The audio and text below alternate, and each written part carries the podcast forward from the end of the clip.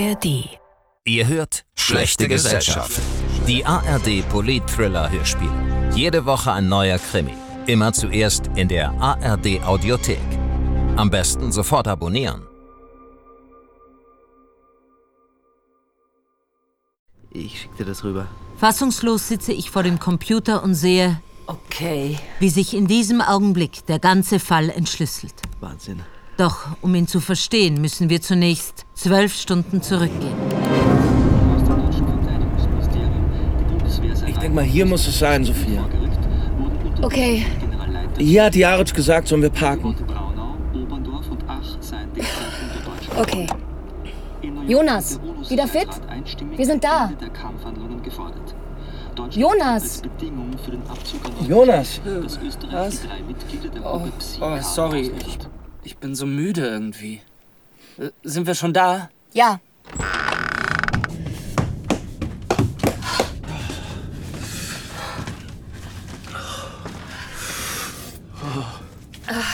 okay. Hier war schon lange keiner mehr. wem dieses Haus wohl gehört? Der Jaric? Das kann ich mir nicht vorstellen. Die versteckt uns doch nicht in ihrem eigenen Haus.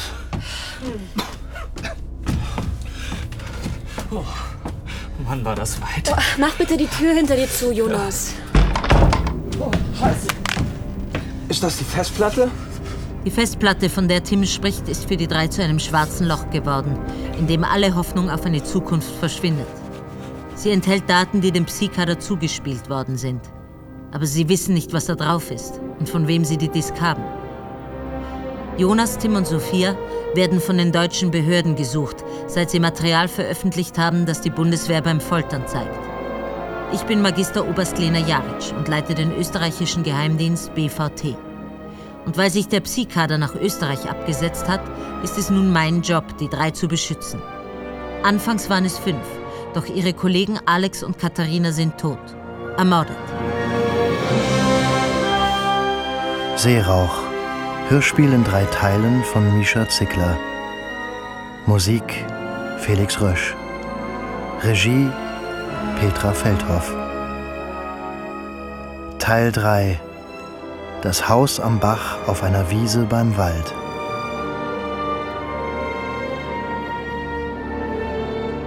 Jonas Carlsson, Sophia Schmidt und Tim Dorweiler sind auf der Flucht. Weil ich nicht ausschließen kann, dass es bei uns im Geheimdienst ein Leck gibt, habe ich den dreien ein geheimes Versteck in den Alpen organisiert. Nur ich kenne den Ort. Wie weit sind wir vom nächsten Haus entfernt? Keine Ahnung. Weit. Wir sind ja mindestens 20 Minuten hier hochgegangen. Ja. Ich nehme an, die hat's überlebt. Habt ihr im Haus irgendwo einen Computer gesehen? Was? Hier ist keiner. Tim, ich. Ich möchte gar nicht wissen, was auf der Disk drauf ist. Wie kannst du das nicht wissen wollen? Darum geht's doch. Darauf sind Daten, von denen wir keine Ahnung haben. Die uns vielleicht erklären können, warum wir in dieser Scheißsituation stecken. Ich will gar nichts mehr wissen. Ich, ich will gar nicht wissen, warum wir hier sind. Ich will aus dieser Sache nur noch raus. Wir haben doch verloren. Alex und Kati sind tot. Wir gehen irgendwann ins Gefängnis, weil die uns ausliefern werden. Die haben gewonnen. Und wir haben den Preis noch nicht mal sonderlich hochgetrieben. Der Bloch Der deutsche Verteidigungsminister. ist zurückgetreten. Aber wir wissen doch nicht, ob wegen uns. Bin ich aber sicher. Zwei Leute sind tot. Du brauchst nicht so zu schreien, okay? Ich weiß das. Aber wenn wir jetzt nicht weitermachen, dann war ihr Tod völlig umsonst. Das sind wir denen doch schuldig. Ich sag euch mal was. Die Disk ist DBF 3.5 verschlüsselt. Man braucht also mindestens drei der fünf Passwörter, um sie zu öffnen. Zwei von uns sind aber schon tot und haben ihre Codes nicht hinterlassen. Und meinen kriegt ihr nicht. Meinen auch nicht. Hier, Tim. Hier hast du die Festplatte. Viel Spaß damit. Mit entsprechender Rechnerkapazität hast du die in 20 bis 30.000 Jahren decrypted. Kannst uns ja dann sagen, was drauf war. Dann war alles umsonst. Alles. Bringt doch nichts. Nein, wir. Wir müssen schon erkennen, dass wir einen Fehler gemacht haben. Ach ja, und zwar? Wir. Wir haben Material veröffentlicht, ohne genau zu wissen, was es ist. Wir haben uns nicht vorher um Unterstützung gekümmert. Wir haben uns nicht auf verschiedene Staaten und Rechtssysteme aufgeteilt. Wir haben zugelassen, dass wir benutzt werden. Von? Von der Person, die uns diese Daten zugespielt hat. Verdammt nochmal, Tim, siehst du das nicht? Wir haben doch keine Ahnung, von wem das hier alles stammt. Was der damit bezweckt. Und es ist ja nicht so, dass wir eine Once-in-a-Lifetime-Opportunity vergeigen. Diese Person hat die Daten ja vermutlich auch noch. Dann, dann soll sie sie doch einfach selbst veröffentlichen. Jonas, nein! Zu spät. Nein! So, das sollte reichen. Das hält keine Disk aus. Darf ich auch mal? Bitte. Und Tim. Okay. Gibt's noch was? Währenddessen telefoniere ich mit Jan Hilbers vom Deutschen Verfassungsschutz. Eine letzte Frage noch. Aha. Du weißt nicht zufällig, was der Kanzler am 4. Oktober abends gemacht hat? Ich kann den Personenschutz fragen. Nein, nein. Ich meine unseren Kanzler. Warum soll ich wissen, was euer Kanzler... Jan, worum geht's hier? Also, hör zu. Bloch hat mir gesagt, dass am 4. Oktober abends was passiert ist, das bei Bisotto zu einer völlig neuen Reaktion geführt hat. Bis dahin ist ihm der Psi-Kader egal gewesen. Aber an dem Abend hat sich das geändert, sagt der Bloch. Okay. Und wie erklärte sich das? Er hat keine Ahnung, was passiert ist. Also ehrlich, wenn der deutsche Verfassungsschutz nicht in der Lage ist, an Bisottos Kalender zu kommen, dann kann ich euch auch nicht mehr weiterhelfen. Den Kalender habe ich. Aber da ist nur Heck eingetragen. Heck? Ja, Heck. Ja, wie, wie H-E-K oder, oder wie das Heck? Nein, Heck, also H-E-K in Großbuchstaben. Jedenfalls stimmt, was Bloch sagt. Ab dem 5. Oktober hat der Bundeskanzler die Gangart verschärft und die Generalstaatsanwaltschaft Berlin eingeschaltet. Oh, das ist bizarr. Wir sitzen hier in der Hütte, in der Pampa, im Dunkeln. Und essen Ravioli aus der Dose kalt. Jonas, alles okay? Leute, ich. Ich fühle mich nicht wohl. Ich. Ich gehe mal besser rauf und leg mich ins Bett. Okay. Gute Besserung. Gute Nacht. Oh,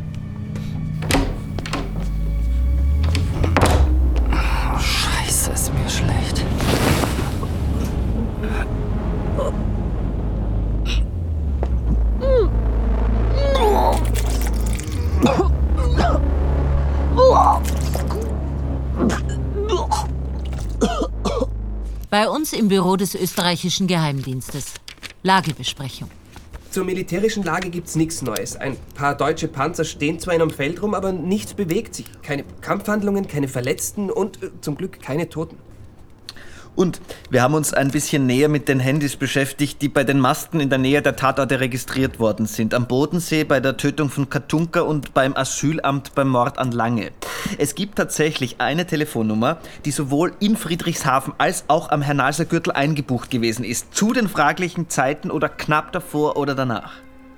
SIM aus Deutschland? Nein, eine österreichische SIM Prepaid. Verbindungsdaten? Es wurde von diesem Telefon nur eine einzige andere Nummer angerufen. Ein deutsches Handy unter Fake-Namen registriert. Das Besondere, beide Telefone waren nur zu diesem fraglichen Zeitpunkt überhaupt eingeschaltet bzw. eingebucht. Das heißt, die verwenden die Telefone tatsächlich nur für eine direkte Kommunikation, rufen sonst niemanden an. Wir schicken an beide Telefone stille SMS. Das heißt, dass wir mitkriegen, wenn die wieder eingeschaltet werden. Dabei kann es allerdings zu einer Verzögerung von bis zu 30 Minuten kommen. Okay, danke. Äh, ich muss da jetzt, das ist wichtig. Na, einen Augenblick bitte. Hallo? Ja, Lena, ich Ah. bin's. Du, ich finde das scheiße von dir, Lena. Wie? So wird man gerne begrüßt. Thomas Kotterlik, mein Stellvertreter. Er ist sauer, weil ich auch ihm den Aufenthaltsort der drei Psychadler nicht verraten habe. Wie jetzt? Ja, ich verstehe nur dein Misstrauen mir gegenüber nicht. Ich misstraue dir nicht im geringsten, aber, aber wir wissen doch, dass bisher alle Infos nach draußen gedrungen sind. Ich frage dich zum letzten Mal, wo hast du den Kriegkadler hingebracht? Also gut. Aber es muss wirklich zwischen uns bleiben, Thomas. Lena, was soll das? Ich bin doch... Also etwa 800 Meter nördlich vom Rohrer Sattel. Was? Ja, Rohrer Sattel, da gibt es eine kleine Hütte. Was hast du gesagt? Ich höre nichts. Diese Scheißtelefone, die wir da haben, machen mich wahnsinnig. Vor allem seit sie dieses IO-System, dieses Betriebssystem haben. Scheiß Interoskos. Wie? Sag nochmal. Interoskos. Wie hast du gesagt, heißen die? Interoskos. Hallo? Sie da? Oktay, Lena, was ist? Gib mir dein Telefon. Was Gib da? mir dein Handy. Okay, geht's dir gut? Interoskos. Interoskos. Interoskos. Ja, was ist mit denen? Alex Katunkas letzte Worte sind nicht in Damaskus gewesen, sondern Interoskos. Und was er auf die Zigarettenschachtel geschrieben hat, ist nicht die Zahl 107, sondern IO7. Interoskos 7, das Betriebssystem. Das ist die Entdeckung, die Alex Katunka vor seinem Tod gemacht hat. Ich hab da. wa- wa- wa- Warte, mal sehen. IO7. Das stimmt. Das ist ein Verweis auf eine Datei hier. Okay. Schick mir das rüber. Phylax. Guten Morgen. Tim, hi. Gut geschlafen? Ja, ist halt kalt. Schau mal, der Schnee. Ja, hab's von oben schon gesehen. Das ist mindestens ein halber Meter mehr als gestern. Unsere Fußspuren sind alle weg. Ja. Hast du hier unten geschlafen? Ja, das Bett oben ist nur zwei Meter lang und hat so ein Fußteil. Und sowas kann ich nicht schlafen. Wo ist eigentlich Jonas? Pennt wohl noch? Ich schau mal nach ihm.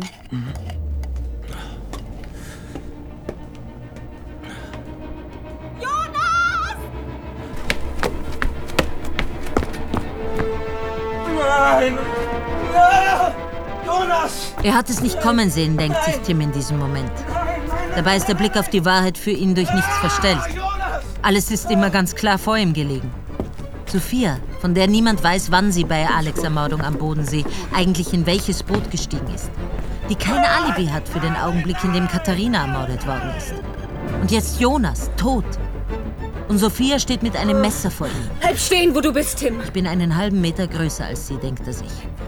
Andererseits hat diese Größe auch dazu geführt, dass er noch nie in seinem Leben in einen Kampf verwickelt war. Niemand greift jemanden an, der 2,19 Meter groß ist. Hat Tim geglaubt. Legt bitte eure Handys raus ins Wohnzimmer.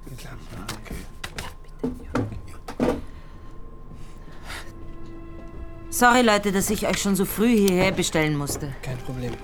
Oktay, bitte. Phylax. Das ist ein Programm, das Teil des verschlüsselten Betriebssystems IO7 bei den Oscos-Telefonen ist. Phylax kann alles, was das Telefon wahrnimmt, an die Server von Oscos übertragen. Hm? Bilder, die man schießt, aber auch einfach nur das Bild der Kamera, ohne dass man überhaupt die Kamera-App öffnet. Was? Ja. Phylax kann zu jedem Zeitpunkt über das Mikrofon Gespräche abhören und aufzeichnen. Alles ist immer eine aktive, sehende und hörende Wanze, die wir mit uns herumtragen. Ist das wie wenn die Amerikaner die SIM-Verschlüsselung knacken? Ja, das ist viel umfangreicher. Über die SIM-Verschlüsselung kann die NSA gerade mal Gespräche abhören oder Kontakte auslesen. Phylax aber kann das Mikrofon abhören und die Bilder der Kamera abfangen. Dazu braucht man sonst einen gezielten Spionagetrojaner. Bei Oscos ist das eingebaut. Wow, aber äh, wieso ist das niemandem aufgefallen? Weil Phylax sich so gut versteckt. Denn es baut keine eigene Datenverbindung auf. Das könnte man bemerken und analysieren. Phylax hängt einfach kleine Stücke von Dateien an jede Datenverbindung an, die sowieso und gewollt mit dem Osco-Server aufgenommen wird.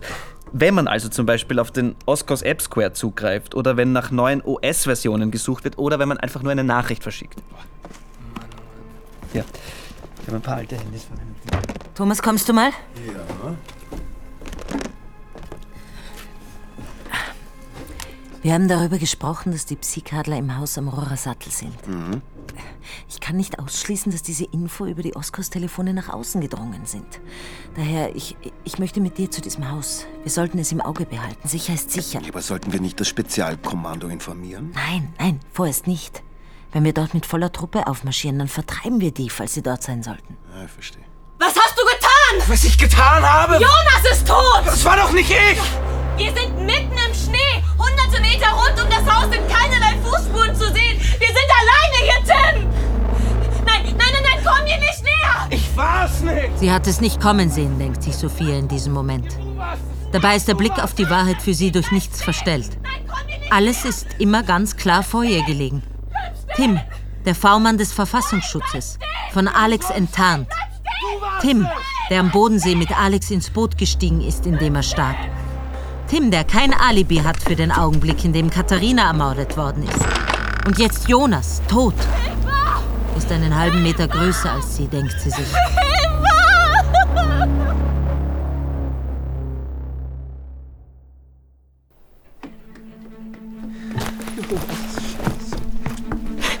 Was tust du? Ich suche nach einer Wunde. Irgendwas. Woran ist er gestorben? Er, er hat gekotzt. Er ist ganz kalt. Er muss schon länger tot sein. Versuchst du mir jetzt einzureden, dass der einfach einen Herzinfarkt hatte? Ich hab doch keine Ahnung. Gift? Und woher hast du dieses Gift? Ich war's nicht. Bleib da stehen, bleib stehen. Leg dieses Messer weg. Ich hab Angst. Ich hab Angst vor dir. Okay, okay, aber dann war's die Jaritsch. Von ihr haben wir das Essen gekriegt. Das macht doch alles gar keinen Sinn. Wir haben doch alle dasselbe gegessen. Ich spüre nichts. Du? Nein, nein. Was tust du? Ich schaue, ob sonst noch jemand im Haus sich versteckt hat. Hier ist niemand, niemand, außer dir und mir. Dann rufen wir jetzt die Jaritsch an. Dazu hat sie uns doch das Handy gegeben. Ich bin mit Thomas Kotterlik auf dem Weg zum Haus am Rohrer Sattel. Scheiße. Und habt ihr die Rettung gerufen? Er ist tot. Er hat keinen Puls, er atmet nicht. Sein Körper ist eiskalt. Verstehe. Und es war niemand im Haus? Nein. Nein, es sind keinerlei Spuren im Schnee. Okay, ja. Okay. Wir kommen später bei euch vorbei. Ja? Lena hier, mit Thomas im Auto. Kannst du versuchen, noch einmal den gestrigen Tag zu rekonstruieren? Wann die Psykadler mit wem Kontakt hatten? Wo sie waren? Die waren hier bei uns am Amt. Ja, ja, ich weiß, trotzdem. Kameraüberwachung, alles. Alles klar. Ja, was ist los? Jonas Carlsson ist tot. Scheiße. Herr General, die Österreicher haben den Nachschubweg blockiert? Ja, Herr Bundeskanzler. Aber wir hatten sowieso kein weiteres Nachrücken vor. Was bedeutet das für uns militärisch? Kaum Auswirkungen. Aber Herr Kanzler, was wir dort machen, ist keine militärische Operation, sondern eine politische. Daher kann ich Ihre Frage nicht wirklich beantworten. Es ist bald vorbei. Gehen Sie also davon aus, dass die österreichische Polizei weiß, wo die drei sind und sie ausliefern wird? Entscheidend ist, dass wir wissen, wo die sind. Thomas Kotterlik und ich sitzen im Wald an einem zugefrorenen Bach und beobachten das Haus am Rohrer Sattel. Lena, worauf warten wir? Die Psykadler sind da drin. Wenn es dem Täter gelungen ist, Carlson zu töten, dann wird er hierher kommen. Dann ist er hinter der Harddisk dabei, die beiden als Köder zu verwenden. Die sind doch schon Köder gewesen, lange bevor wir alle ins Spiel gekommen sind. Da ist jemand. Vermummt. Wohl eine Frau mit Rucksack, bewaffnet. Sie steht etwa 350 Meter von uns entfernt, ebenfalls im Wald. Sie hat uns nicht entdeckt. Wer ist das? Ich habe keine Ahnung. In diesem Augenblick legt die Frau ihre Waffe auf den Boden, nimmt den Rucksack ab und läuft schnell auf das Haus zu. Sie schleudert den Rucksack durch ein Fenster Scheiße. und läuft sofort wieder zurück. Du bleibst hier. In diesem Augenblick explodiert das Gebäude. Die Frau hat eine Waffe auf mich gerichtet, so wie ich auf sie. Im Schnee steht sie. Und ich muss mich entscheiden. Verfolgung aufnehmen oder nach Thomas sehen. Ja, ich schau mal, ob es im Haus Überlebende gibt. Das sind keine Überlebenden. Hey, wir haut ab! Frau, die die Bombe geworfen hat, flüchtet. Das erklärt auch, warum wir kein Auto gesehen haben. Ein Motorrad ist im Wald natürlich einfacher zu verstecken. Währenddessen ist in Berlin Abteilungsleiter Jan Hilbers vom Deutschen Verfassungsschutz mit seinen Leuten damit beschäftigt, herauszufinden, mit wem sich der deutsche Kanzler Bisotta am 4. Oktober getroffen hat. An diesem Abend hat Bisottas harter Kurs gegen den Psi-Kader begonnen. Bilder aus den Überwachungskameras des Nachbarhauses zeigen die Person leider nur von hinten. Hier sind Aufnahmen der Überwachungskameras vom Flughafen Tegel. Von allen Menschen, die an diesem Tag mit Privatfliegern angekommen sind. Das hier. Das ist Hans König, der CEO von Oskos. Und er trägt genau dasselbe sandfarbene Jackett wie der Herr, den Bisotto am 4. Oktober zum Abendessen getroffen hat. Sag mal, hat der einen zweiten Vornamen? Hans Erasmus König. H-E-K. Heck. Genau das, was in Bisottos Terminliste steht. Okay. Dann schauen wir mal nach. Kommst du nicht mit? Nein. Nein? Nein, da ist niemand. Okay. Erklärst du mir das mal? Das ist das falsche Haus. Ich habe das falsche Haus genannt.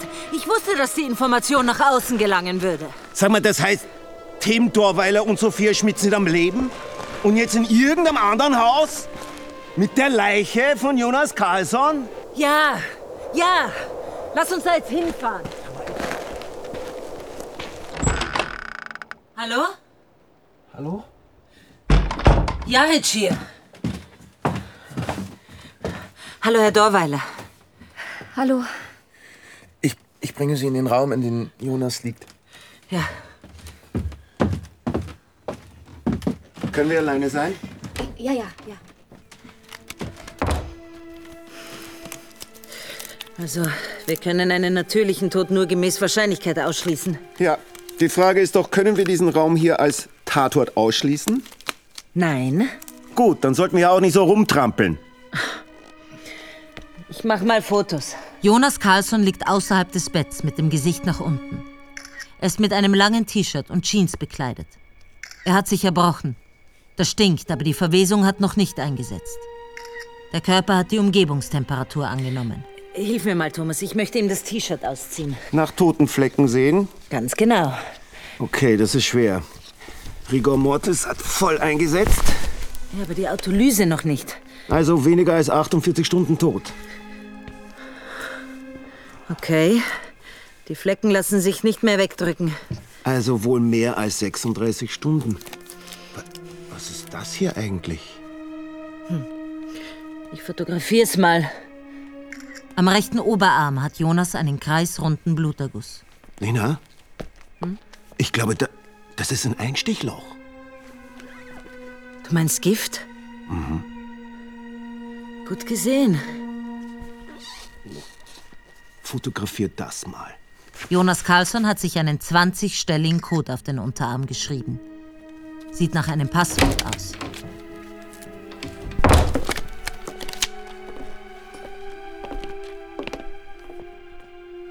Wir können nicht erkennen, woran er gestorben ist. Die Spurensicherung wird aber in einigen Stunden hier sein. Wir suchen eine neue Unterkunft für euch. Wissen Sie, was Phylax ist?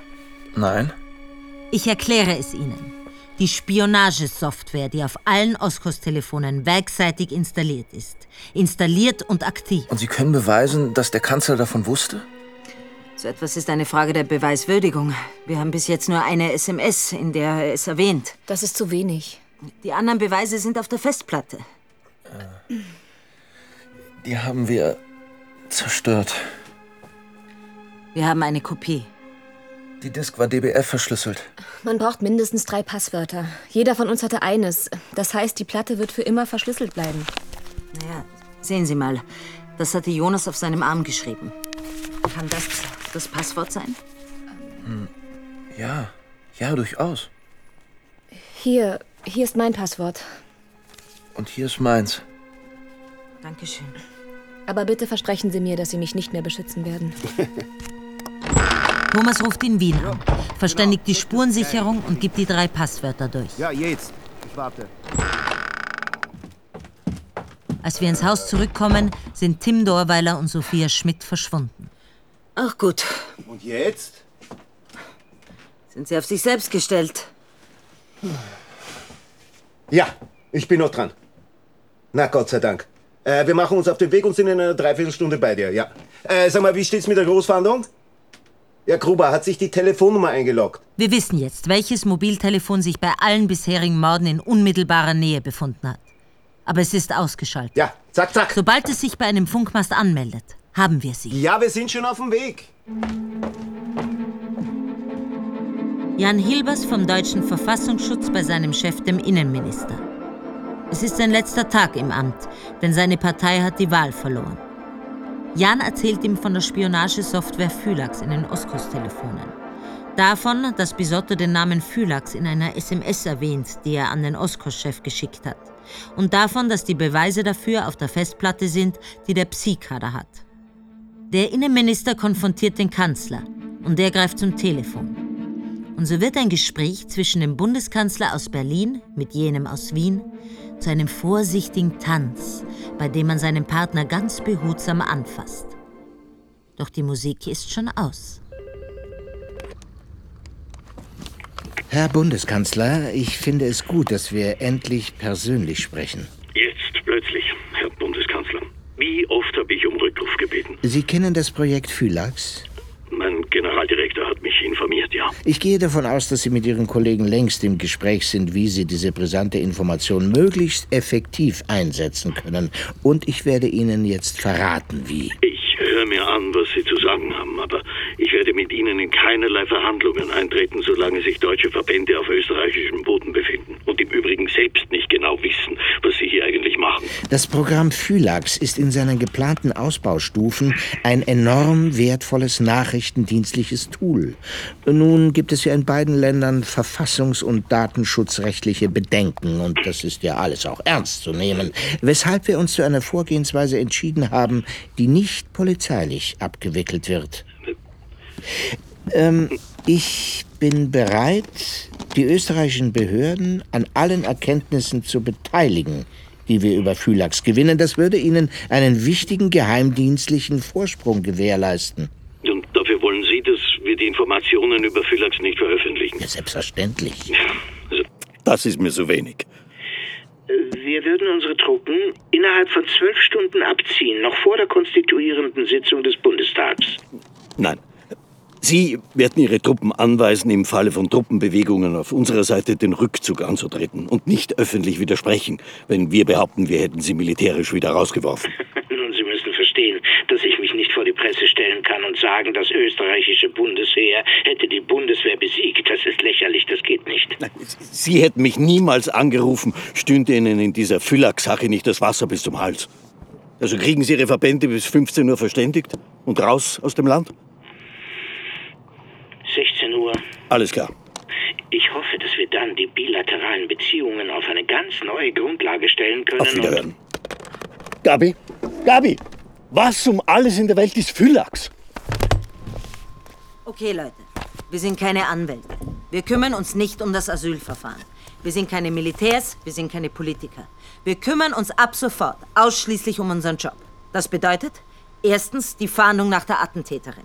Zweitens die Klärung ihrer Identität. Drittens ermitteln, ob sie hinter den Morden an Carlson, Lange und Katunka steckt. Viertens ihre Hintermänner und Frauen. Und an die kommen wir vermutlich am ehesten, wenn wir fünftens klären, warum diese Morde passiert sind. Ab sofort gibt es keine Nebenschauplätze mehr. Wir machen nur das. Zu Punkt 1, Fahndung. Großfahndung wurde gestartet, ist aber ergebnislos. Es steht zu vermuten, dass sie das Fahrzeug gewechselt hat und nicht mehr mit einem Motorrad unterwegs ist. Wir müssen halt warten, bis sie sich mit ihrem Handy bei einem Funkmasten einbucht.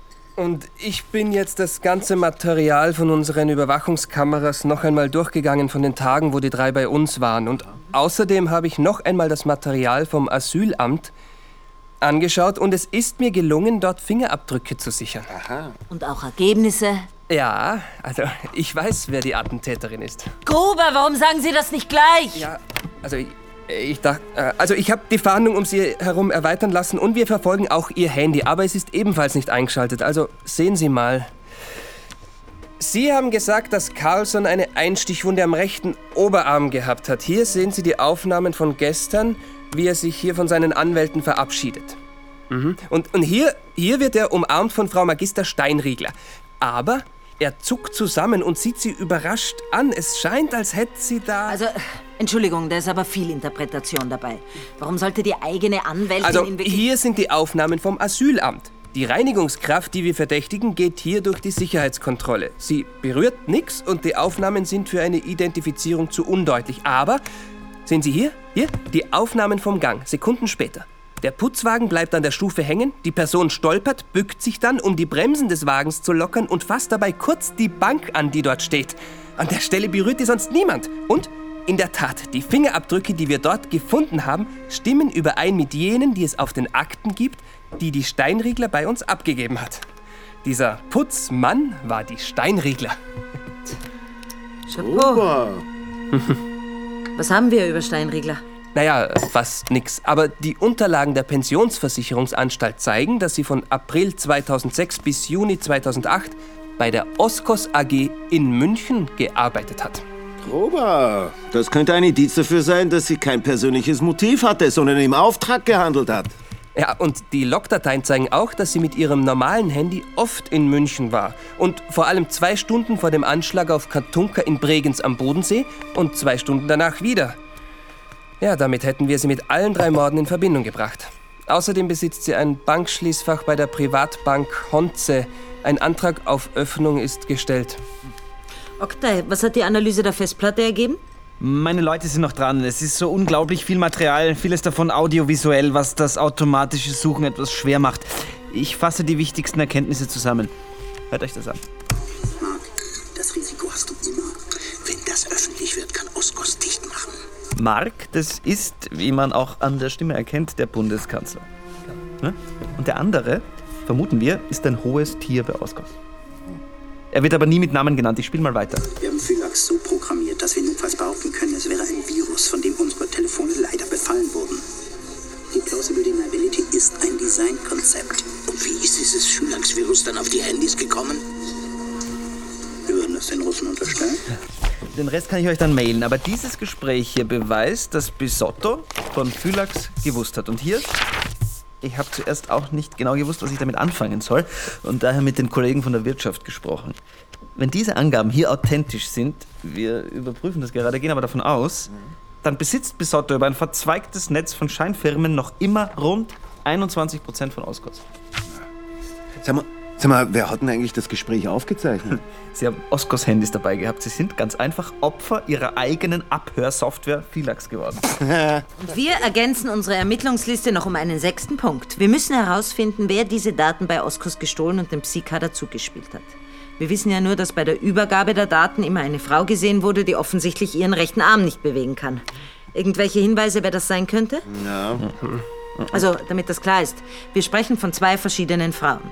Die Attentäterin ist also Steinriegler, die kann beide Arme bewegen. Die Identität der anderen Frau, die nur den linken Arm benutzt, kennen wir nicht. Aber sie scheint die Daten dem Psykader zugespielt zu haben.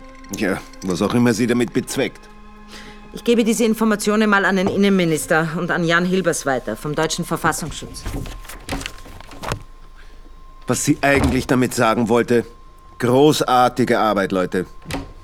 Ach ja, was ich noch sagen wollte. Großartige Arbeit, Burschen. Vor allem du, Gruber. Was ist denn das? Gruber, dreh mal lauter. Ja, sofort. Spricht der österreichische Kanzler. Seit 16.45 Uhr ist Braunau wieder vollständig unter österreichischer Kontrolle. Alle Panzer der Bundeswehr Hier, wurden auf die Nummer hat sich ins Netz eingebucht. Na endlich. Das ist die Position, die Funkzelle Groß-Engersdorf. Das heißt, sie ist durch wie ein durch, aber warum ist sie nicht gleich nach Ungarn rüber? Weil sie sich dort nicht auskennt. Sie hat ihre Flucht geplant. Wir brauchen Boote. Die gesamte Grenze ist ein Fluss. Anna Steinriegler sitzt in einem weißen Golf, den sie sich bei einem Klienten geliehen hat. Sie wirft ihre Handys aus dem Auto. Ihr ist klar geworden, dass ihr Auftraggeber nicht mehr rangehen wird, wenn sie ihn anruft. Sie ist jetzt auf sich alleine gestellt. Ihr Ziel ist ein kleines Haus in Jablonice in den slowakischen Karpaten. Aber sie wird es zu Fuß versuchen. Die March führt Niedrigwasser. Ja, Hilbers hier. Wir kennen uns. Richtig, vom Verfassungsschutz, genau. Ich bin hier bei der Oskos AG. Wissen Sie, wo das ist? Ich denke, Sie könnten morgen ein gutes Titelblatt haben, wenn Sie jetzt gleich einen Fotografen vorbeischicken. Guten Tag. Kann ich Ihnen helfen? Hans Erasmus König? Ja? Mein Name ist Hilbers, Verfassungsschutz. Ich möchte meinen Anwalt sprechen. Und das können Sie dann später selbstverständlich tun. Wir werden Sie jetzt durchsuchen. Haben Sie einen Haftbefehl? Gefahrenverzug. Ach, Sie haben also keinen Haftbefehl. Aber eine Waffe. Los, durchsuch ihn. Darf ich erfahren, was der Verdacht ist? Natürlich. Wir gehen davon aus, dass Sie die Spionagesoftware Phylax in den Verkehr gebracht haben. Außerdem haben Sie Anna Steinriegler beauftragt, die fünf Vertreter des Psi-Kaders zu töten. Wer ist Frau? Kommen Sie her, sparen Sie uns das, Herr König. Ich werde nichts mehr sagen. Ja. Ach, ist interessant, dass Sie kein Oskos-Handy verwenden, Herr König. Ich gehe davon aus, dass dieses alte Nokia-Handy die Rufnummer hat, die von Steinregler nach jedem Tötungsdelikt angerufen wurde, nicht wahr? Ich werde nichts sagen. Also los, gehen wir.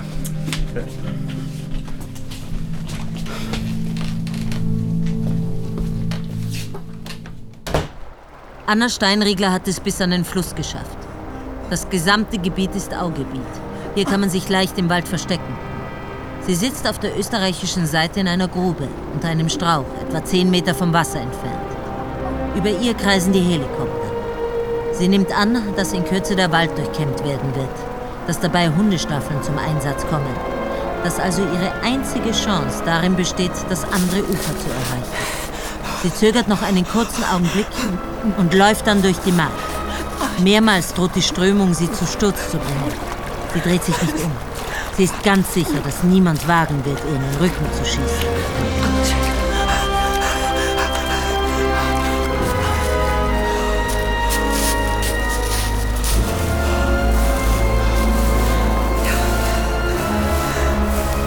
Jetzt sitzt sie auf der slowakischen Seite der March und zittert. Anna Steinriegler wartet auf ihren Fluchthelfer. Doch er kommt nicht. Stattdessen Frau Steinriegler! Wir sind in der Slowakei! Sie können mich nicht festnehmen! Ich kann, ich darf und ich werde!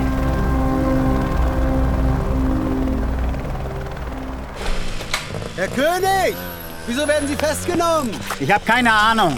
Wenden Sie sich an die Pressestelle. Das ist hier keine Pressekonferenz. Gehen Sie bitte aus dem Weg. Kommen Sie, Herr König. Woher weiß die Presse das? Ich weiß es nicht. Ich werde die mal fragen. Wer hat Sie informiert, verdammt nochmal? Ich habe einen Tipp gekriegt. Aber ich frage mich, warum. Das darf ich nicht sagen. Auf diesem USB-Stick sind die Antworten. Ich kann Ihnen den aber leider nicht geben. Hoffentlich fällt er mir nicht versehentlich aus der Hand. Schönen Tag noch.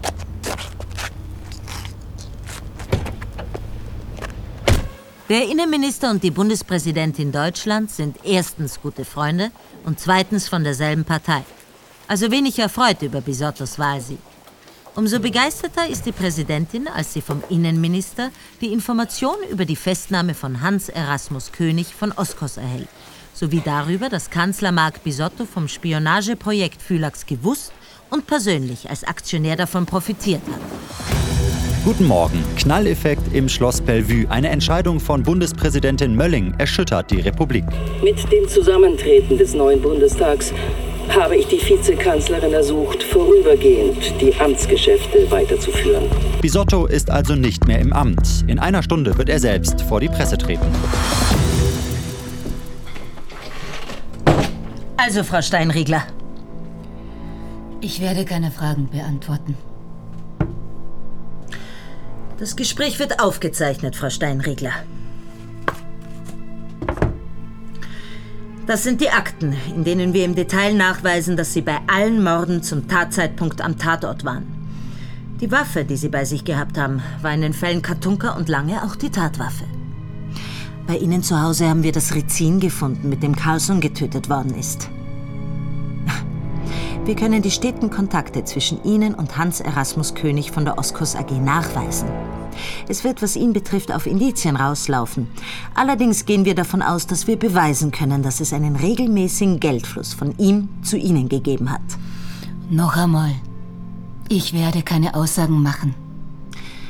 Sie haben dem Psi-Kader angeboten, kostenlos als Anwältin für ihn zu arbeiten, damit Sie in deren Nähe sein können. Ich gehe davon aus, dass Sie zumindest anfangs nicht vorgehabt haben, die alle umzubringen, sondern dass Sie in erster Linie an die Festplatte herankommen wollten. Und jetzt meine beiden Fragen. Weiß der deutsche Kanzler Bisotto von Ihnen, dass König Sie mit den Morden beauftragt hat? Und wer hat die Daten gestohlen?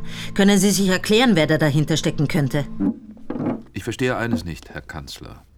Wozu eigentlich die militärischen Aktionen? Die hatten doch gar keinen Sinn. Ich bin davon ausgegangen, dass wir weder an den Psi-Kader noch an die Festplatte herankommen, wenn wir in Österreich nicht eine öffentliche Stimmung herstellen, die sagt, gebt den Deutschen doch, was sie wollen, damit sie wieder abrücken. Und das Gegenteil ist passiert. Uns ist die Zeit ausgegangen. Das hätte schon noch geklappt. Der Plan war Destabilisierung. Ich habe die Anweisung gegeben, dass es zu keinen Toten kommen soll. Und zumindest das hat ja funktioniert. Außer beim Psi-Kader. Ja. Allerdings bin ich, vielleicht naiv, davon ausgegangen, dass die Österreicher selbst die umgebracht haben, um das Problem auf diese Weise aus der Welt zu schaffen. Sie sind eine gekaufte Mörderin, eine Söldnerin im Hosenanzug. Sie interessieren sich nicht für Politik. Ihnen ist es einfach ums Geld gegangen. Genauso wie Oskos. Und Macht. Ist es nicht dasselbe? Geht's am Ende nicht immer um Macht?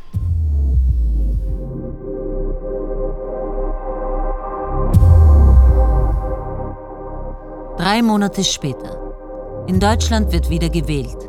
Der Bundestag hat sich nach dem Oskos-Skandal aufgelöst. Die zwei Wochen im Oktober haben das Leben aller Beteiligten verändert. Tim Dorweiler ist zurück in Hannover und unterrichtet an der Universität. Alle Verfahren gegen ihn sind eingestellt worden. Er verfasst eine Autobiografie unter dem Titel Zwei Wochen im Nebel und hat einen Vorschuss von zwei Millionen Euro dafür erhalten. Auch Sophia Schmidt hätte eine Biografie schreiben können. Doch anders als Tim hat sie die zwei Wochen nicht hinter sich gelassen. Die kreisen in ihrem Kopf. Jeden Tag und jede Nacht. Und die nächste Nacht wieder. So, dann erzählen Sie mal. Hm? 72 Stunden. Sie haben seit drei Tagen nicht geschlafen. Ja. Woran denken Sie, wenn Sie nicht schlafen können? An die einarmige Frau. Sie meinen die Frau, die ihren Arm nicht bewegen kann? Ja. Wieso denken Sie an diese Frau? Weil sie das alles ins Rollen gebracht hat. Diese Frau hat entschieden, dass wir fünf diese Informationen kriegen. Informationen, die so geheim sind, dass Leute für sie töten. Nun haben Sie ja schon oft an diese Frau gedacht. Ja. Sind die Gedanken immer gleich oder, oder jedes Mal anders? Immer anders. Aber die Frage bleibt gleich. Warum hat sie uns ausgewählt? Warum hat sie die Informationen nicht selbst an die Öffentlichkeit gebracht? Äh, Wissen Sie, Alex und ich wollten heiraten. Diese Frau hat alles zerstört. Ich verstehe Ihre Gedanken. Aber es war eine andere Frau, die Alex ermordet hat. Und die sitzt jetzt dafür im Gefängnis. Oder ich denke an den Ex-Kanzler. Und was denken Sie über Bisotto? Ich glaube ihm nicht, dass er nichts von den Morden wusste. Manchmal wünsche ich mir einfach, ich würde ihm irgendwo begegnen. Der hat sich doch ins Ausland abgesetzt. Ja. Und während Hans Erasmus König, der Ex-Chef von Oskos, im Gefängnis sitzt, ist der Ex-Kanzler Bisotto auf freiem Fuß angezeigt worden. Um dem Medienrummel in Deutschland zu entgehen, hat er sich ein kleines Häuschen an der dänischen Nordseeküste zugelegt. Jeden Tag bei Ebbe nützt er den Strand für einen ausgedehnten Spaziergang. Bleiben Sie stehen. Sophia Schmidt nimmt ihre Therapie in die eigene Hand. Mit einer Waffe. Meine Füße sind nass. Eine Stunde später sind sie noch nässer. Wie lange soll ich hier noch stehen bleiben? Die Flut kommt. Keinen Schritt weiter. Es ist Winter. Er zittert. Nach einer weiteren Stunde läuft Bisotto blau an. Und eine Stunde darauf steht ihm das Wasser bis zum Hals. Und am Abend liege ich auf dem Sofa. Die Lieder schwer und die Glieder auch. Und will mich mit den Spätnachrichten von diesem Tag verabschieden. vergangenen Jahr ab. Neue Aufsichtsratsvorsitzende ist Jolanda König, die die Anteile ihres Vaters übernommen hat und damit jetzt alleinige Mehrheitseigentümerin der Oskos AG ist. Wir werden stärker aus diesem Skandal gehen, als wir in ihn hineingeraten sind. Aus der Krise in die Zukunft. Den Worten höre ich nicht mehr zu. Und dennoch bin ich plötzlich ganz munter. Jolanda König kann ihren rechten Arm nicht bewegen.